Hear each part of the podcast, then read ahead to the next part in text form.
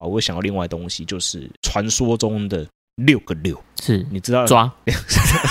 你是说吹牛吗？戴上耳机，开启声音，给你聆听新世界。一周听五天，天天新单元，夜夜听不完。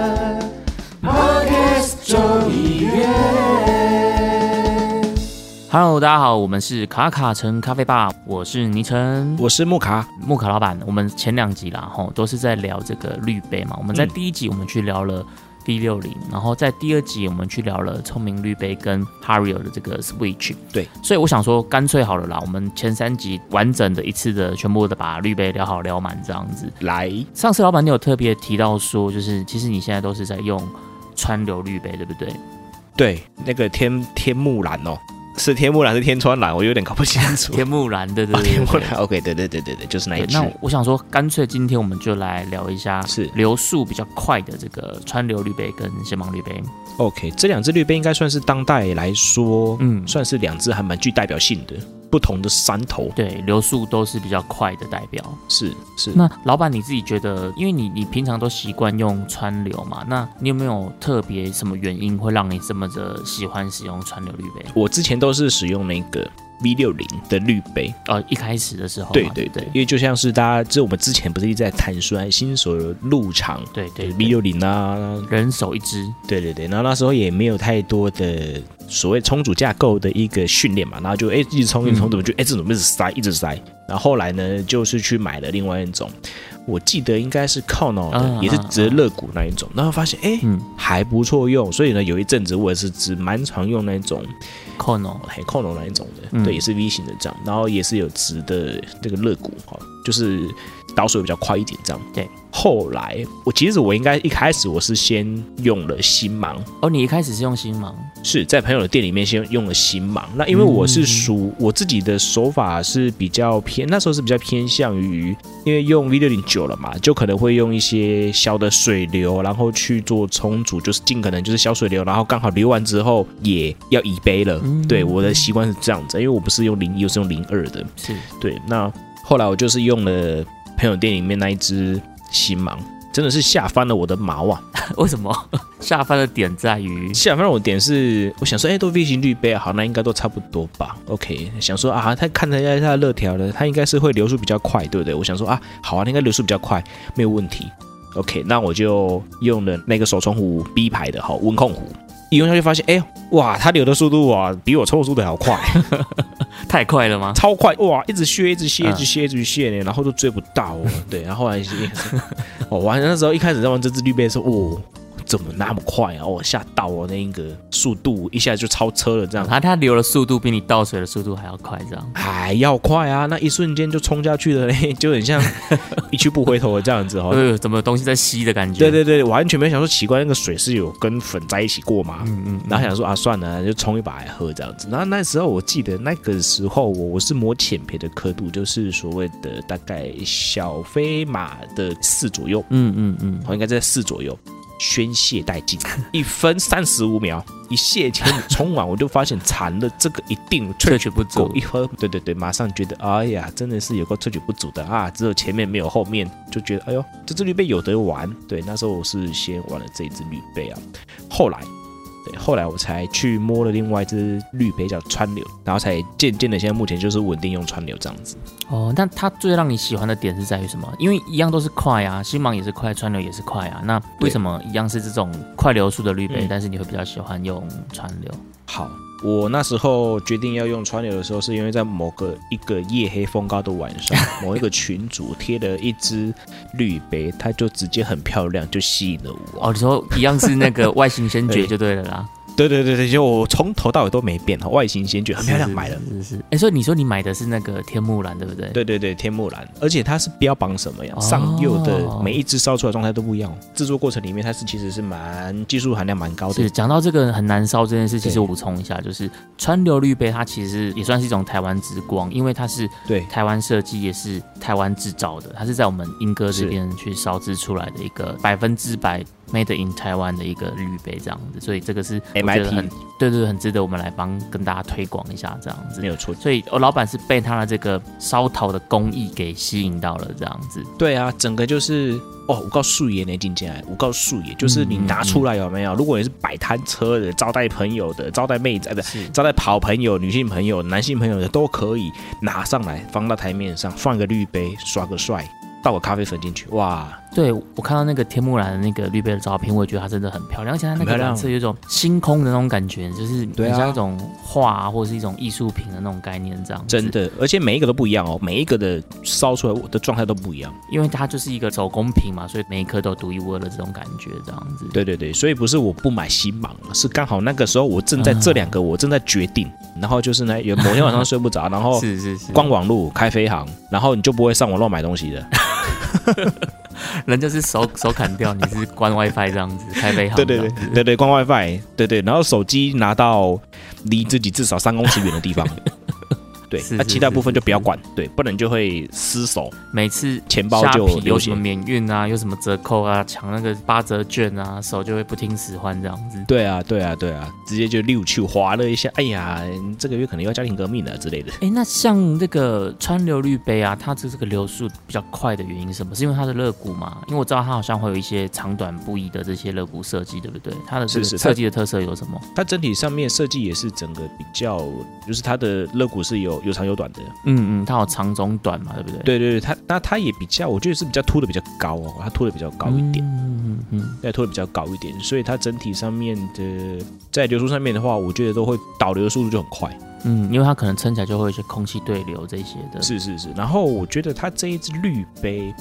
它这个滤杯有另外一个特色，就是说，我觉得它保温性很好诶、它的保温性很好。保温哦。对它的保温性是我觉得蛮特别的一点，就是说，哦，今天我如果要去做烘一杯咖啡的时候，水温会是一个很重大的影响，对不对？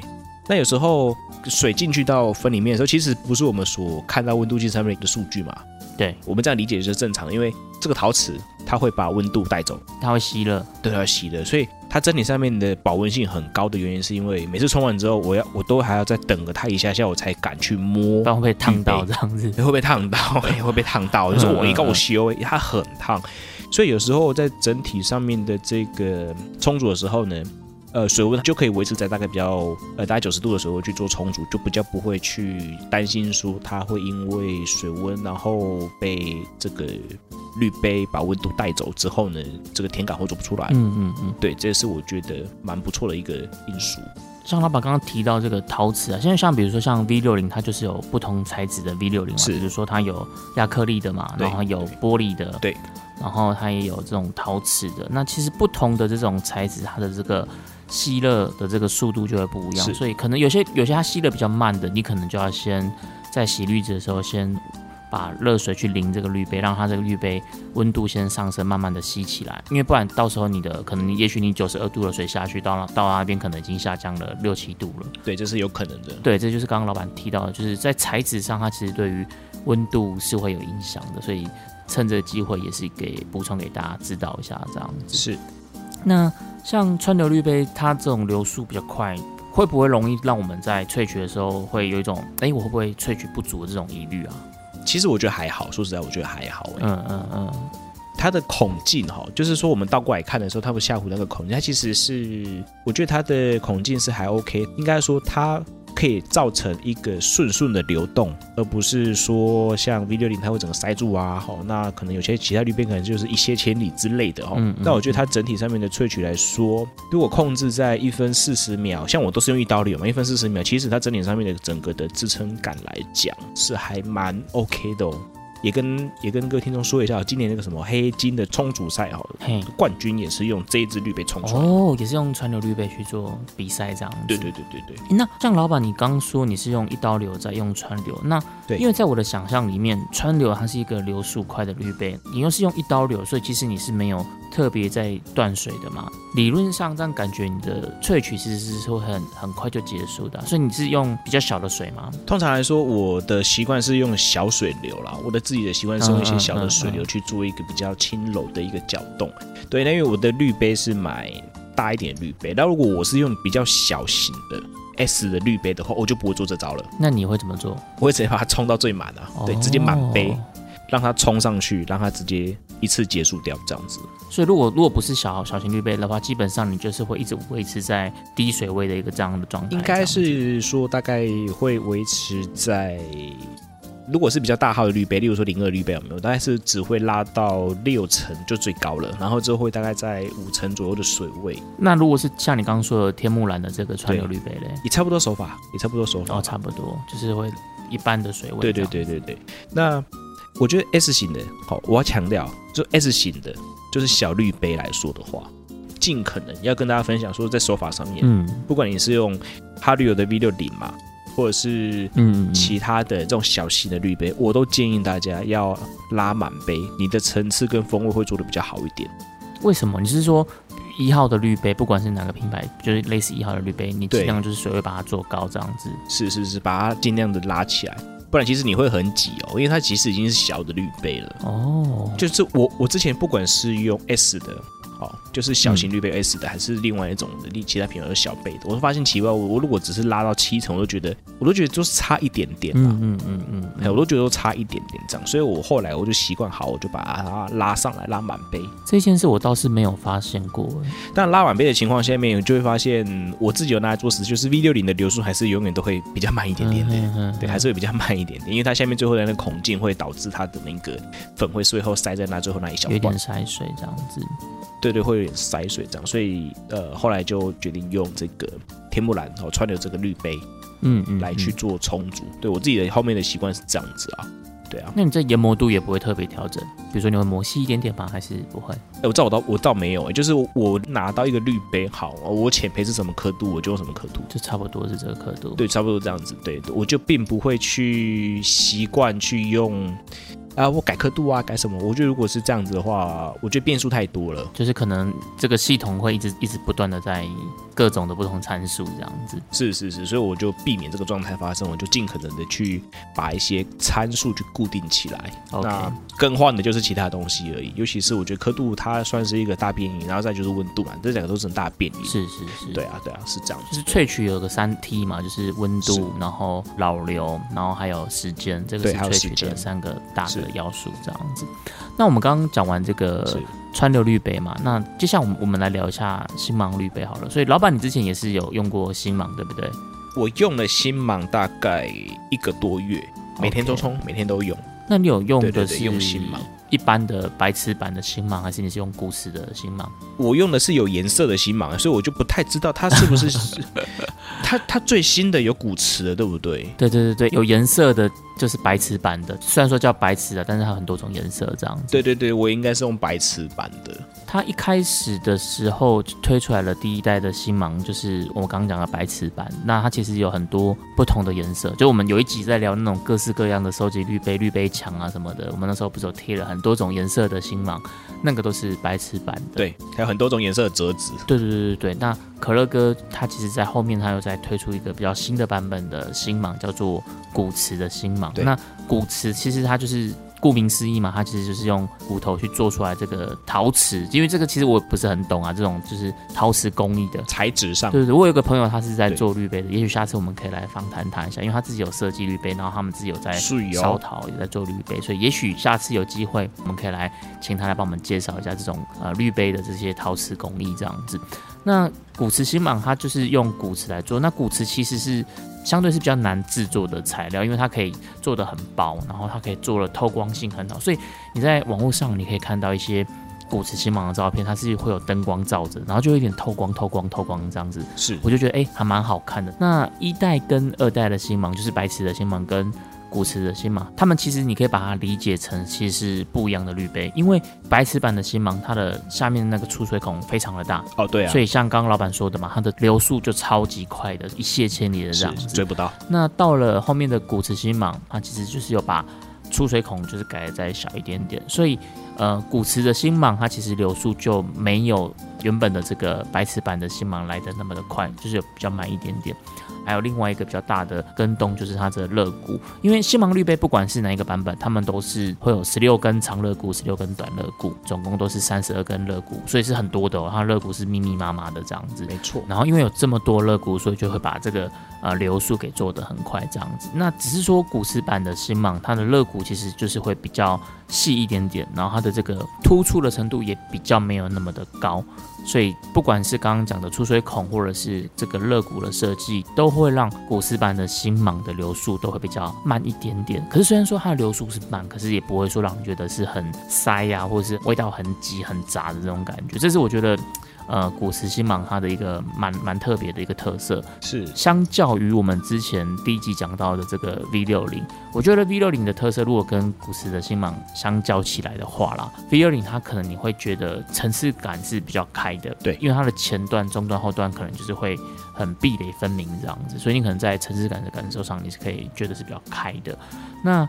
古驰星芒它的表现就是是比较集中的，它的萃取是比较，我觉得是比较强烈的，给我的感觉是它的整个的萃取是比较饱满的，然后是比较呃扎实的，然后味道是风味是比较集中的这种的。是我觉得它跟 V 六零的滤杯喝起来的感觉，其实是虽然说都是 V 型的，也都是流速偏快的滤杯，但跟 V 六零所呈现出来这种性格是截然不同的。是，我觉得是有一个部分啊，就是它最后的那个设计是不一样的，你懂我意思吗你？说最后的设计是最后，对我觉得那个最后最后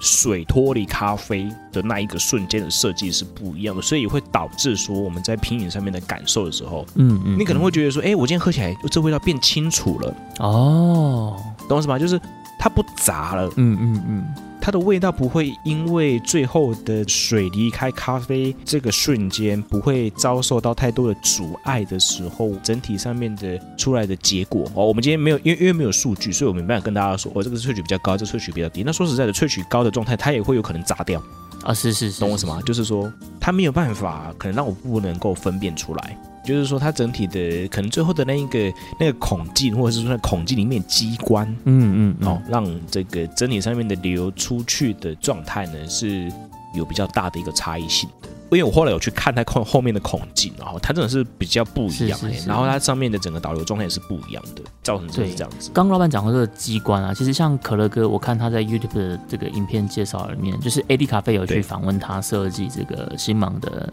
介绍嘛。那他有说，他其实一开始想要去设计这个新郎的最主要原因，是因为他觉得，呃，你在用 V 六零的时候，其实它的滤纸是没有办法完全服帖的。对，所以他当初一开始他是想要设计一款，就是可以让滤纸更服帖的绿杯，这是他哦最一开始想去设计星芒的初衷。所以说你会发现，其实 V 六零为什么叫六零，就是因为它的绿杯的角度是六十度嘛，对所以它才叫 V 六零，这是 V 六零它的设计的一个概念这样子。那新芒可乐哥他在设计这个绿杯的时候，其实他是把角度做再更大一点点的，因为他是觉得这样子的绿绿植的服帖状况是会比较好的，所以它在滤杯的角度上，它是有有去做一些设计的这样子。那呼应像刚刚老板他有讲到这个这个机关，就是哦，你觉得它是往下流出去的那个机关，因为我们都一直在讲说，A V 六零的尾端比较容易塞啊，或是可能后端比较容易砸。那新芒好像就比较不会有这个问题。对，那可乐哥他其实他有说，那是因为他在新芒这边他有设计了一个机关，就是它的肋骨不是有很多根吗？是的，是的，然后它的肋骨在靠近出水孔的那个地方的时候，应该说，呃，由出水孔往上大概三分之一段的时候，那一段的肋骨它有做的比较凸出来一点点，就是它肋骨的高度会比较高一点点，所以你在摸的时候，你由下往上慢慢摸上去的时候，你会发现，哎，有一段的肋骨是比较凸出来的。那为什么要做这个设计？就是因为它在滤纸的底部这边，它的肋骨做高一点的时候，它就会把滤纸给撑开来，是让这边的对流效果是可以比较好的。所以可能就是因为这样的一个机关的巧思，所以才让我们觉得说，哎，它在尾段啊后面这种流速都其实反而是不会塞的。我觉得这个可能就是新芒绿杯它在设计上的一个很很重要的一个巧思，这样子。是的。那我自己当初在挑新芒绿杯的时候，其实我一开始有在想说，诶，我是要买白瓷版的，还是要买这个古瓷版的？那后来当然就是也是选古瓷版的，就是因为我觉得，嗯、古瓷版它这个整个的萃取是比较饱满的，然后加上你也不知道是不是心理作用，但是就觉得，诶，古瓷的好像比较高级，嗯透光啊，比较薄啊，然后这个设计的这个工艺程度感觉是比较高的，所以后来反正我是选所以还是有那个颜值啊，还是有对对对对，当然当然当然，其实可是它就是只有白色，它不像一般的你有你有各种不同颜色，你没有什么天幕蓝这种就是很华丽的颜色，它就是一个就只有啊古瓷是这样子。是是，对啊，所以这个是当初在选滤杯的时候的自己，我自己的一个心路历程，这样就是把它当成一个工艺品的概念，就是你知道吗？就是摆着看也爽，对对对，煮咖啡就是你永远觉得滤杯少一个嘛，所以这个就是你就是会想要想要去拥有不一样的滤杯这样子。没有错。那讲到这边，我就很想问，哎之前我们在聊滤杯的时候，我们都会去分享一些美港。OK，那今天有讲到是机关，那请问就是说，你这边会用什么样的你自己的心法，然后去处理这一个很有机关的滤杯吗？哦，充足参数对不对？对对对，我要讲就这个 我觉得古瓷西芒，因为我我自己觉得它的萃取的这个效果是比较强的，所以呃，我自己的调整是我在研磨度上，我会比我用 V 六零的时候再粗一点点。哎呦，粗一点点，对，比如说我比六零，我可能是用 Easy Presso 的 K，我大概用研磨度是七左右，甚至是六点八这样子。那这个我可能就对。用到七点三这样子，就再略粗一点点这样子。哦，呃，有时候断水可能我会觉得不需要断那么多，就是我会我会想办法把它的萃取往前面提一点点啦，因为我自己觉得说它的整个呃萃取的效果是比较集中、比较饱满的，所以你可能会想了反而想要去说，我看能不能把整个萃取往前段挪一点点所以我可能会把研磨度调出一点点。或者是我的这个注水的断水，我可能水还没有流完，我就开始下补下一注了这样子。那完整的参数我也可以跟大家分享一下。如果说我是用 Easy Presso 的 K 的话，我可能研磨度会先调到到可能七点三这样子。呃，注水的部分就是我一样都是会先预浸嘛，就是闷蒸，然后一样是四十克。是那后面注水第一段我一样会先注到一百二，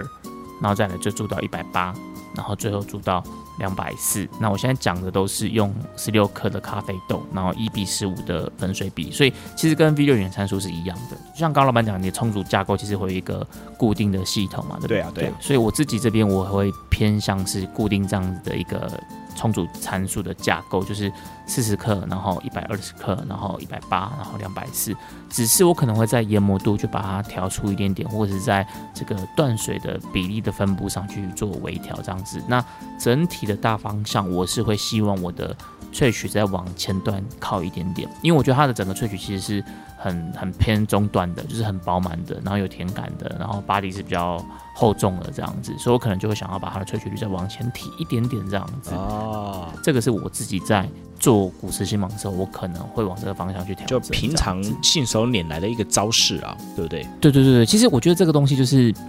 我我也不知道这样子是好还是不好。可是因为像有些人他们在冲咖啡的时候，他其实是会钻研各种不同的手法。对比如说可能会有呃磨很细的，可能会有磨很粗的，可能会有断水断多次的，可能会有推粉的，或是绕圈的，然后一刀流的，他们就是钻研各式各样不同的手法。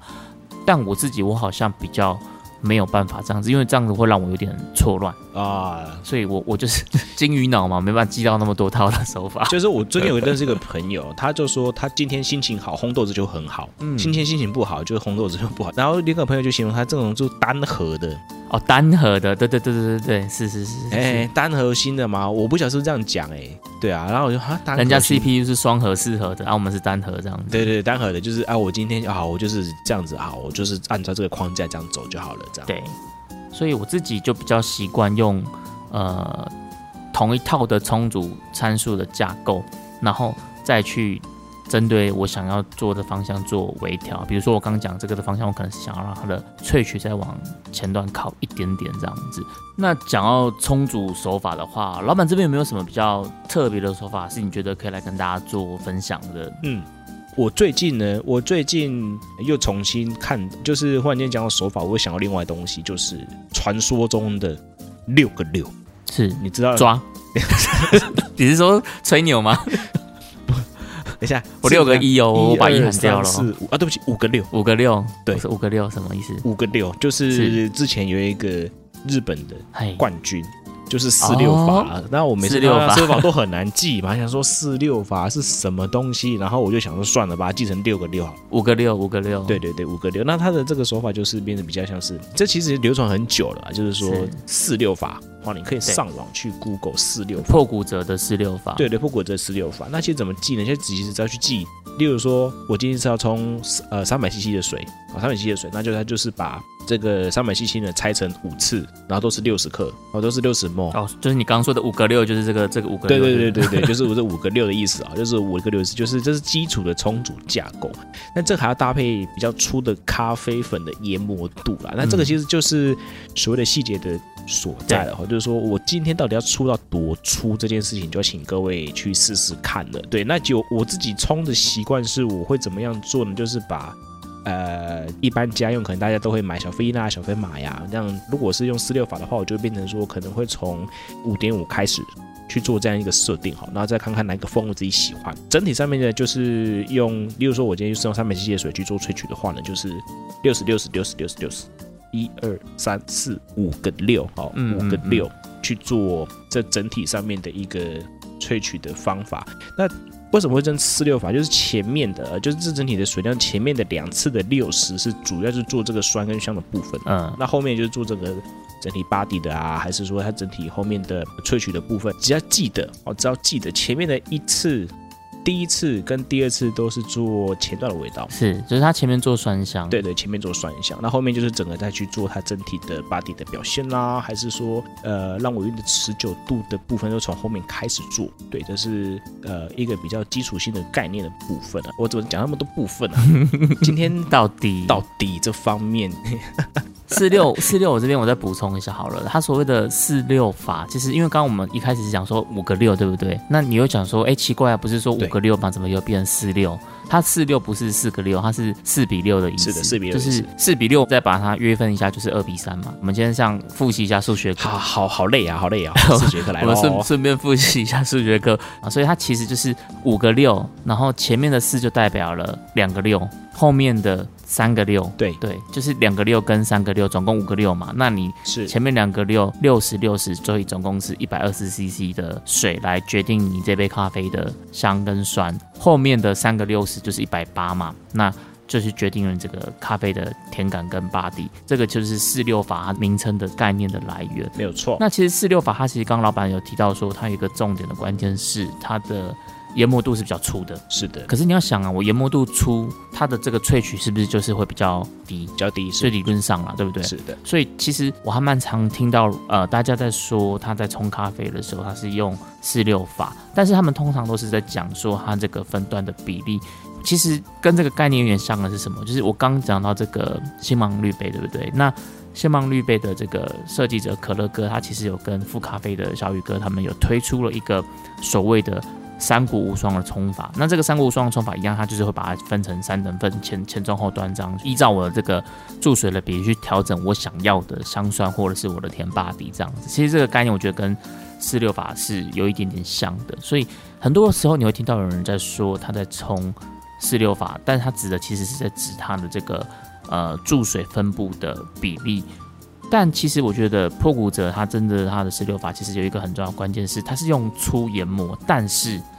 他把整个萃取时间拉得很长。是因为它的每一次的这个六十啊，他有说他每一次的六十的时间都是要四十五秒。那所以你你从注水对注完了，你要等它流完，流完了它还是继续等哦，等到四十五秒之后，它才开始第二次的这个六十 CC 的注水。再注，所以你会发现，它整个的萃取时间延伸下来，基本上应该是会落在三分半以后了。是的，那就会跟我们平常可能比较熟悉的这个冲煮架构其实是不一样的。所以所谓的四六法，除了在水的比例的分段以外，还有一个重要参数是它的萃取的时间跟它的研磨度。基本上它的研磨度应该会跟你平常惯用的会出蛮多的。比如说像 Easy Presso 的话，它可能会退到八点五或九以后这么粗的研磨度。那当然，我觉得大家也可以试另外一个调整的方向，就是。因为原本刚刚说每一次间隔的时间是四十五秒嘛是，那坦白讲，我觉得这样子容错的几率蛮低的，就是你蛮容易过萃的，所以我觉得大家可能也可以试看看，一般是你的每一次的间隔时间是三十秒，那这样你的整体的萃取时间应该就可以落在两分半以内，那这样你的研磨度可能就可以不用退到那么粗，所以我觉得可能这两个。呃，四六法的调整变音，大家都可以再去尝试看看。就是一个是把研磨度退到粗一点点的，对。那另外一个是你把间隔时间再缩短一点点的，可能不用真的到四十五秒。那两个参数你可以选择一个去调整。这是大家如果想要试四六法的话，我觉得可以去试看看的。那刚刚讲的四六法，它是偏向粗研磨，然后慢萃取的嘛，这个就会对应到我接下来想要去分享的另外一个冲煮架构，就是细粉快冲。细粉快冲，对，因为所谓的细粉快冲，它其实就是跟我们刚刚讲的这个破骨者四六法，其实刚好是有一点是完全不同的脉络。因为一个是研磨度粗，但是我把萃取时间拉长。那细粉快冲的逻辑刚好是相反，它反而是我把研磨度磨得很细，但是我的萃取时间我就把它缩到很短。所以我们刚刚讲破骨者四六法，你的萃取时间可能会到三分半。那气粉快充它其实它的萃取时间会落在两分钟甚至两分钟以内。这个其实是两个不同的冲煮架构很大的差别，对就是一个是研磨粗，但是萃取时间三分半；一个是研磨细，但是我萃取时间要低于两分钟。是啊，那我个人的习惯就是，是因为我就是你知道没什么耐心嘛。你如果说用四六法这样煮，我觉得要煮比较久啊。你一杯一杯咖啡，你就是要煮三分半，然后就是还要这边注水、断水、注水、断水的，就是你要分很多次嘛，因为你总共有五个六，所以你总要分五段来注水，我就觉得比较麻烦。那我自己就比较习惯用细粉快充这一套的系统这样子。那只是说细粉快充的话，就是因为你要把研磨尽可能的磨到细，这个就是就我不知道大家有没有发现，说我每次在分享我的充足架构的时候，其实我的研磨度都是可能是比一般还要细的，所以我大概都是用 EZ 的七或以下这样子嘛，哦所以我的研磨度是会用比较细。那为什么用研磨度细？除了我刚刚讲到的细粉快充这个原因以外，还有另外一个原因是因为我不喜欢绕圈圈。就是我就是手残，所以我没有灵巧的手腕，然后我所以我就只能用中心注水来来做萃取这样子。是那中心注水其实有一个关键，就是粉细的时候，你用中心注水的时候，它的水就会去把这个粉给翻搅扰动这样子，那你就比较必须要透过绕圈圈去做这种呃扰流，所以这个东西其实又跟细粉会有关系，就是我用细粉，我用中心注水的方式来让它的这个细粉去有一个均匀的萃取。那我自己觉得这样的方法就是一来我可以用细粉快冲，二来我用透过中心注水的方式去让整个粉尘的呃扰动是比较均匀的，所以这个变成是我觉得相对是比较好学，然后可能也比较稳定的手法。所以这是我自己在冲煮上我很喜欢用这样子的一个风格。因为我觉得现在其实真的用萃取时间比较久，三分多钟的人应该比较少，超少吧，真的很少哎、很少看对到。，因为这个比较像是日传的手法啦，就是比较传统日式传统的这种手法。大家有没有听过那个点滴法？我就是慢慢滴、慢慢滴、慢慢滴的。因为日本人他们就是讲究这种职人精神嘛，他们很推崇慢工出细活，所以他们就是是用这种比较慢慢吹、慢慢吹、慢慢吹的方式去萃取的。那它的架构就跟我们今天讲的这种细粉快充其实是不太一样。可是现在其实普遍，我觉得